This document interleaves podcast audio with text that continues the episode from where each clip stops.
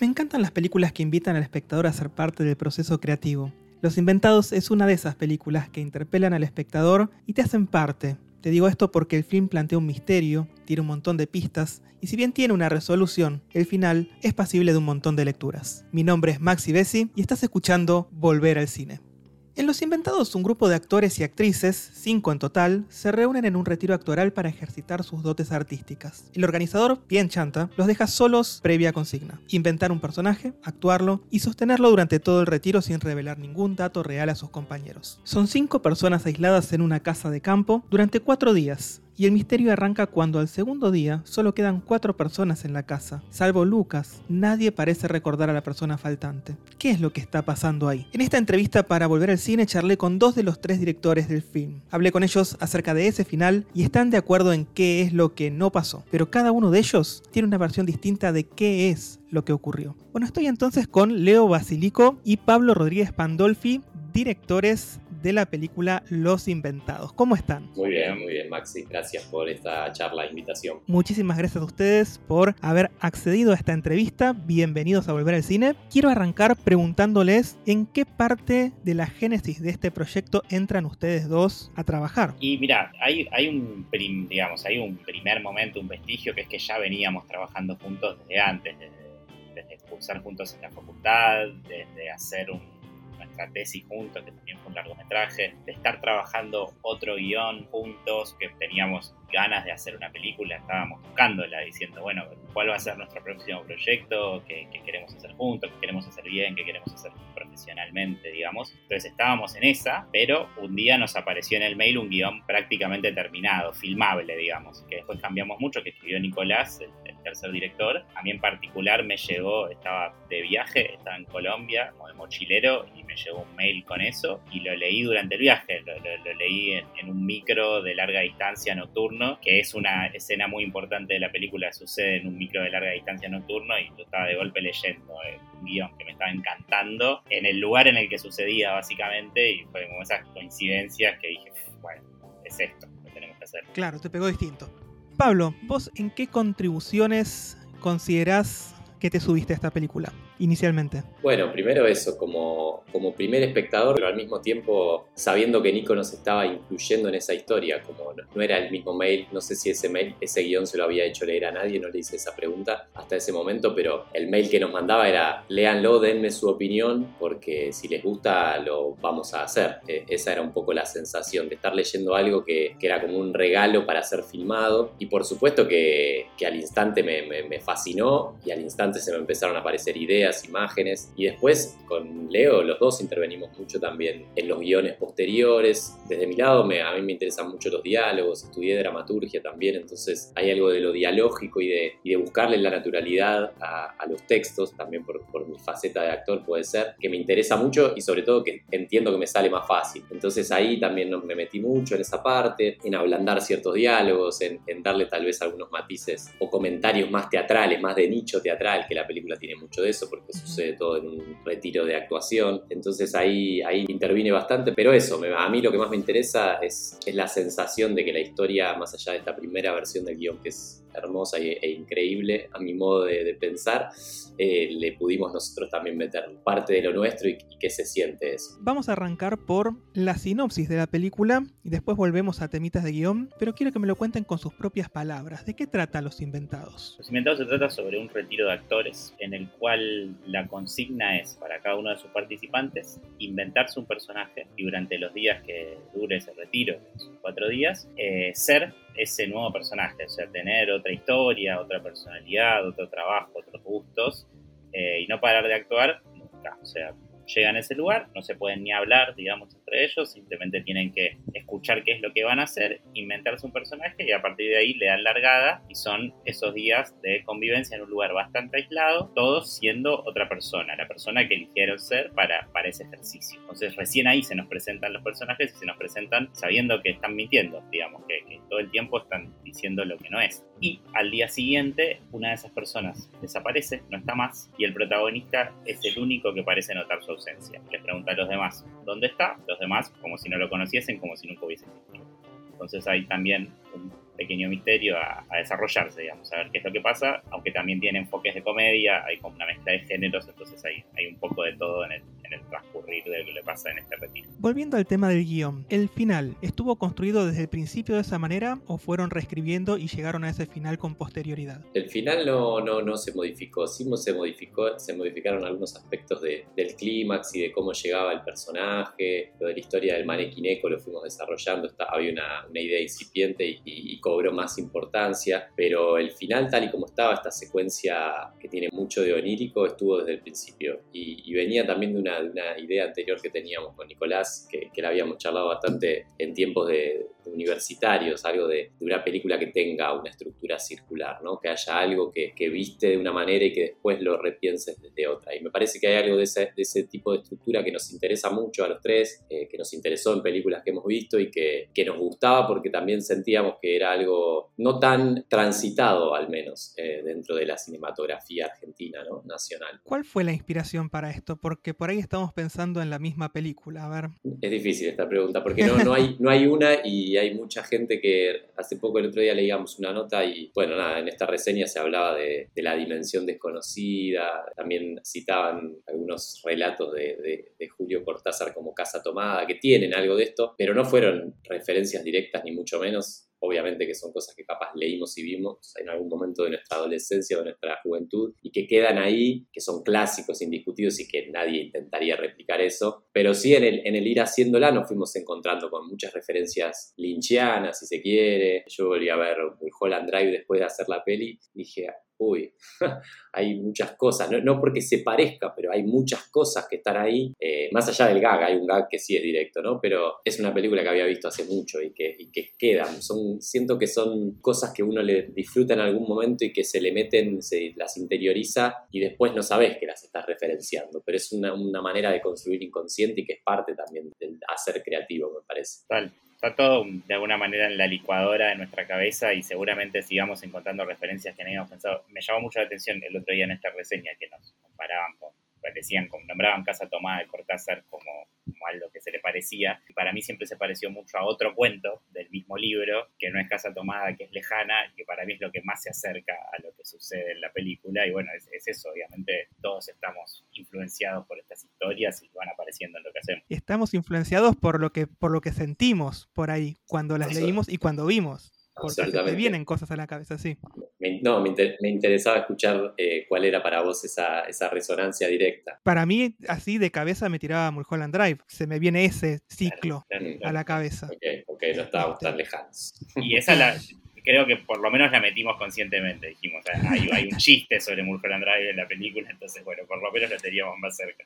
Pero sí. se abren muchas cosas y siempre con respeto, porque para mí uno no puede decir quizás, no, ni mucho menos. La verdad es que ni se nos ocurrió intentar parecernos a ninguno de estos monstruos.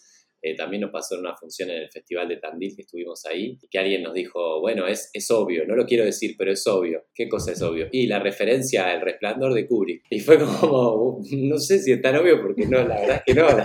Es algo que estás leyendo vos, pero que está buenísimo, que que lo puedas compartir, pero que en ningún momento se habló, nadie del equipo, ninguno de nosotros tres eh, mencionó eh, a Kubrick de esa manera durante la producción, durante la escritura. Por ahí le pegó por el lado del aislamiento y por el lado de la referencia a la, a la esquizofrenia que se hace en un momento de la película. Puede ser. Son inevitables. Hay un, hay un empapelado de fondo que capaz también sí. te, te, te, tira fuertemente para ese lado. Yo hace poco le, leí que Kubrick es la pieza cultural más referenciada en Los Simpsons. O sea, si vos sí. con, con todas las referencias culturales que hay en Los Simpsons, que son infinitas, lo que más seguido referencian es Kubrick, o sea, es absolutamente parte de la cultura, a su vez, muy difícil de evadir. Eso, eso. Sobre la construcción de los personajes, ¿Cómo fue el proceso con los actores para construir a cada uno de ellos y decidir cuánto tiempo darles también en pantalla? Porque hay algunos que están muy poquito tiempo, pero son totalmente queribles y queríamos más por ahí de esos. ¿Sabes qué me repasa con los visionados esto? Como de que algunos personajes que se van decir, che, qué, lástima que se van. Pero la, la, estructura en ese sentido era muy, muy rígida. Digo, en esta primera versión del guion eh, había, hay un elemento narrativo, digamos, que marca el tiempo que está cada personaje en escena, que no había mucha forma forma de cambiarlo, ¿no? No, uno no podía hacer volver a los personajes que, que, se iban o que se habían ido.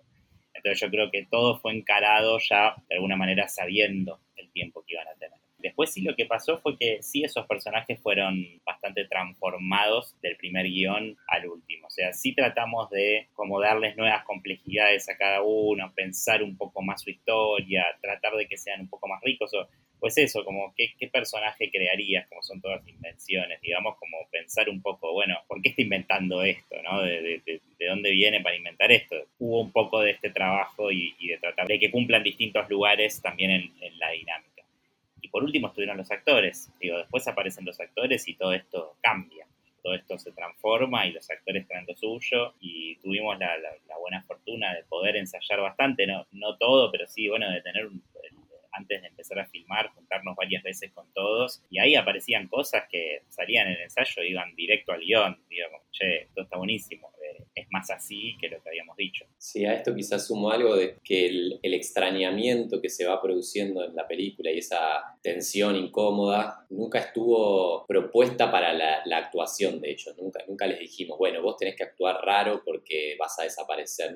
Creo que nunca se dio esa charla, sino que eran, bueno, tu historia va de acá a acá, eh, tu personaje es esto, está inventándose esto y tiene que ser creíble y natural y tiene que fluir como, como, si, como si fueras una persona de carne y hueso, como si no fuera una invención lo que estás haciendo, como si fueras esto de verdad y estás en un retiro y, estás comiendo, intercambiando con, otros, con otras personas que podrían ser tus amigos, las estás conociendo. Nunca fue un, bueno, acá ponete a actuar distinto, extraño, si bien hay algunas, algunas partecitas más eh, donde, donde le, damos un poco de, más rosca a eso, no, no, no, son, no son actuaciones eh, que están cruzadas por una intención de, género. Y eso también me parece que produce algo extraño. Como, y, y, quizás como espectador también ves algo raro en por qué no me están diciendo a qué juego jugar. Como por qué no sé si me tengo que reír, si me tengo que asustar, preocupar, si está todo bien y es parte de un retiro de actuación realmente se terminó generando eso. Fue un poco, un poco y un poco. Un poco es, ese primer guion que, que, tenía las reglas muy claras y un poco el, el, hacer que fuimos diciendo y que nadie cuestionó la forma y,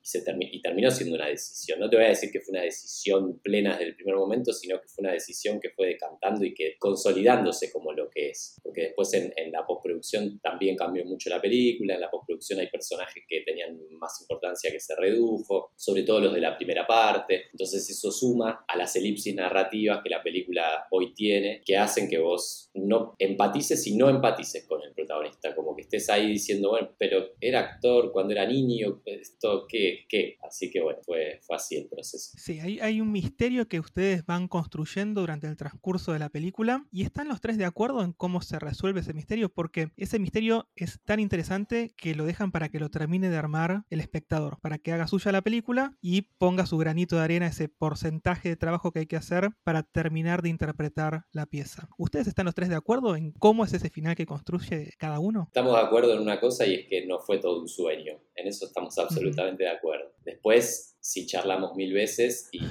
no, tenemos, la, película no tiene su hipótesis final porque el productor de la película siempre tiene una y no quiere salir de esa hipótesis. Si es la hipótesis que a él le cierra y que lo deja bien, la mía, y creo que la comparto bastante con Leo y con Nico, no la quiero terminar nunca de decir, pero es más por supuesto, metadiscursiva y tiene que ver con, con, la ficción que se va construyendo y con, con este guion que, que, es encarnado en sí mismo, es un guion vivo, me parece. Pero bueno, eh, la idea también es eso, que la, pueda la puedas disfrutar, sea que te interese ese tipo de películas, sea que no, y quizás te enganches con otra cosa. No que sea una película para todos, lamentablemente nada lo es, pero sí esto, que, que es una película que quizás en, en, una, en un segundo visionado encontrás pequeñas pistas, pequeñas cositas que puedes sumar a tu propia construcción pero que no es nunca definitiva y no es una. Es lo que estamos, lo que estamos de acuerdo en que no hay una lectura unívoca y nunca la hubo. Eso y que nos gusta que eso pase, nos gusta después charlarlo y debatirlo. Nos ha pasado después de muchas proyecciones en festivales que nos acercan nuevas teorías que no habíamos pensado y que son perfectamente válidas. y para mí eso es divertidísimo. Yo siempre me lavo las manos diciendo que yo fui el primer, con Pablo, el primer espectador de esta película y que leímos un, guion que ya incluía este final y que no tuvimos que presentarle a Nico, che, que nos explica algo más. Como que decía, los dos no cerró, lo que él ya había escrito así, ya está, seguimos para adelante. Y ya que, y ya que charlamos de él antes, en el libro eh, Atrapa el pez dorado, David Lynch dice que no tiene sentido hablar, explicar las películas, las películas hablan por sí mismas demás. Hay algo de eso que me parece lindo también retomar ya que salió el tema. No en sí hablar de, de, la película, sino de, de, las interpretaciones que por ahí tenemos y que se abra la charla. Y eso es lo que hace que las películas se mantengan vivas en el tiempo, porque vos fijate que seguimos hablando de si el trompito del origen se cae o no se cae. Absolutamente. Años. Y es muy probable que los que vean la película Los Inventados tengan un temita así también. Eso es lo que la hace tan buena. Bueno, para ir cerrando la entrevista, quiero que me cuenten por qué le dirían a alguien que vaya a ver Los Inventados al cine en una pantalla gigante. Bien. Eh, es, mejor verla en cine.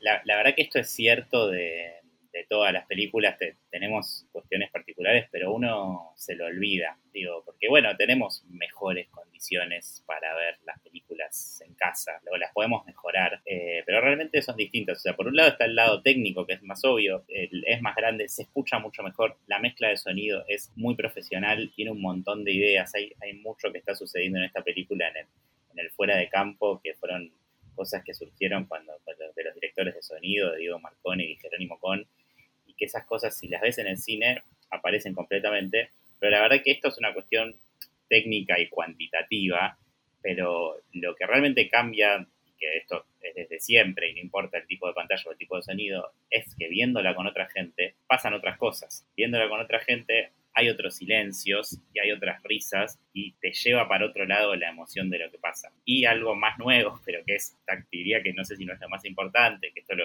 decía Nico el otro día cuando, cuando charlábamos, ir al cine también implica, es, es, difícil esto, pero implica un contrato de que por una hora y media no vas a ver el celular. Y es, bueno, hay, hay gente que levanta el celular en el cine, eh, pero son, son las menos. Y el grado de atención e inmersión que te da este contrato de estar en el cine, estar prestándole solo atención a eso, hace que te puedas meter mucho más en cualquier película y pasarla y al plano técnico sumo también el aspecto de la fotografía que, que, la filmamos, esta peli la, la, grabamos, ya no se dice filmamos, pero bueno, la filmamos eh, con lentes anamórficos, también por algo de, de querer no perder la textura, no, del, fílmico, del fílmico porque no, la, no, podríamos, ¿no? Con presupuesto filmar en fílmico hoy en día, pero, pero sí de, no olvidar que, el cine también es, es, palpable de alguna manera y que, las películas y que la imagen digital y el 6K y ver todo eh, gana y también pierde algo, así como lo mismo que pasa con, con la experiencia cinematográfica. Entonces, los lentes anamórficos y esta cosa de no poder terminar de controlar del todo la imagen. Por supuesto que en una pantalla grande eh, se disfruta y se ve mucho más. Eh, viéndola en la computadora, lo mismo la corrección de color, se pierden un montón de cosas, eh, eso es así. Y me parece que si bien en la película no hay explosiones,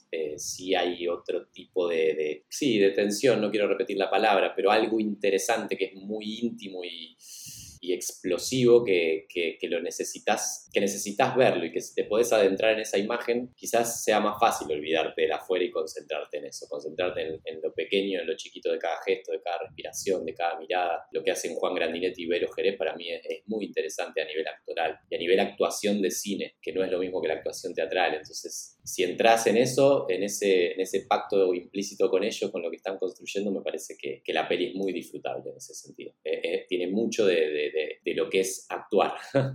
no, no por, por, el tema solamente, sino por lo que ellos construyen. Así que el cine ahí es, es irreemplazable. Englobando todo esto, también hay una cuestión política, digo, cada vez que uno vaya al cine está defendiendo que ese cine exista, digo, que, esa experiencia en sala pueda tener un tiempo más de existencia, que es algo que inevitablemente se cuestiona y se va a seguir cuestionando. Yo no creo que desaparezcan en el futuro cercano, pero sí creo que son lugares difíciles que hay que disputar, digo que solamente en general es más fácil que haya un tipo de cine eh, más, más, más masivo, digo, al que es más fácil llevar mucha gente. Y tener la oportunidad de ver estas películas en cine es un gran privilegio, digo, el que esté cerca de las salas que proyectan este cine, porque podés no tener esta sala cerca y listo, no tenés ninguna posibilidad de ir a verla. Pero si tenés esa suerte, ir a ver esa función y ir a ver ese cine es una defensa de que ese cine sigue existiendo. Así es, eso es lo que decimos siempre. Si te gusta lo que viste, anda al cine porque si lo ves en casa no, no va a haber más de eso.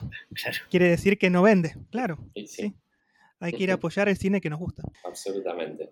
Bueno, muchísimas gracias por esta entrevista, por esta charla que hemos tenido y que echa un poquito más de luz sobre esta película que es tan misteriosa. Muchas Bueno, gracias. Espero que les vaya bárbaro y que ojalá que ya estén trabajando en algo nuevo, porque quiero ver algo nuevo de ustedes. Hay un guion escrito, habrá, habrá que ver cómo, cómo llevarlo a cabo, pero sí, sí, sí, está el deseo, el deseo de seguir haciendo cine ni hablar y, y de seguir pudiendo contar historias eh, de esta manera, de otras maneras, no solo por nuestro equipo de trabajo, sino porque queremos que eso suceda eh, eh, alrededor nuestro. Que haya otras personas haciendo. Muchísimas gracias una vez más y espero entonces verlos pronto en otra sala de cine. Ojalá, ojalá, Maxi. Gracias por la invitación. Tengo que confesarte que cuando terminé de ver la película en avant premier, no aplaudí inmediatamente porque me quedé en shock, medio pensando qué es lo que acababa de ver, si me gustó o no me gustó. No soy de los que aplauden porque sí. Lo que pasó después es que salí del cine y camino a casa con un amigo. Durante la media hora que duró el viaje seguimos hablando de lo que vimos, de las distintas interpretaciones que pudimos hacer de lo que pasó. Y como todo buen cine, lo importante es que la película se te pegue y siga abierta la posibilidad de la charla. De la misma forma en que todavía estoy pensando el final de El Origen, el final de Los Inventados todavía me persigue. Y estoy casi seguro de que va a seguir haciéndolo por un tiempo largo, si no para toda la vida. Si tenés la oportunidad de ver la película, charlemos acerca de este film e intercambiemos opiniones. Sabés que podés hacerlo a través de las redes sociales de Volver al Cine, tanto en Twitter como en Instagram. Podés encontrarnos como arroba volver al cine. La película se estrenó el jueves 2 de marzo en el cine Gaumont. Tiene tres horarios súper accesibles y también en el cine Cosmos. De esta forma entonces voy cerrando el episodio y espero que esto que estuvimos charlando te haya dado aunque sea un poquito de ganas de volver al cine.